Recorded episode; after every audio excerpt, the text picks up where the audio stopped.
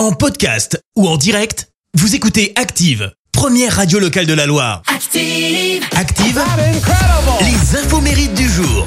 Et oui, soyez les bienvenus. Ce vendredi 16 septembre, on fête les Edith côté anniversaire. Bon anniversaire euh, si c'est le vôtre. On a aussi euh, celui qui se cache derrière de nombreux succès tels que Johnny Hallyday, Eddie Mitchell ou encore Florent Pagny qui fête ses 61 ans ce matin. Vous l'avez? Oui. Il s'agit du chanteur toulousain Art Mengo. Et c'est également l'anniversaire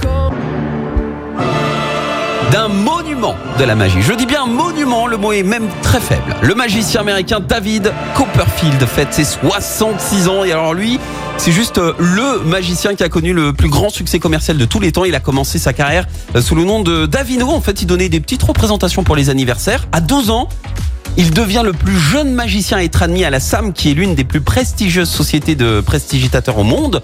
Il monte son premier spectacle à 14 ans. À 18 ans, il est engagé pour la comédie musicale The Magic Man, pour laquelle il a créé toutes les illusions du show.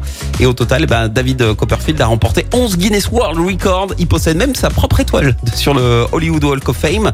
Euh, sa fortune est estimée à 800 millions de dollars, mais au-delà euh, du divertissement et de l'argent, en 81, il a imaginé une magicothérapie visant en fait à rééduquer les, les personnes ayant un handicap ou des difficultés.